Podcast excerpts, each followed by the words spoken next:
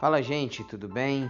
Ouça nesse podcast sempre uma mensagem para abençoar a sua vida, diretamente do coração de Deus para você. Um grande abraço.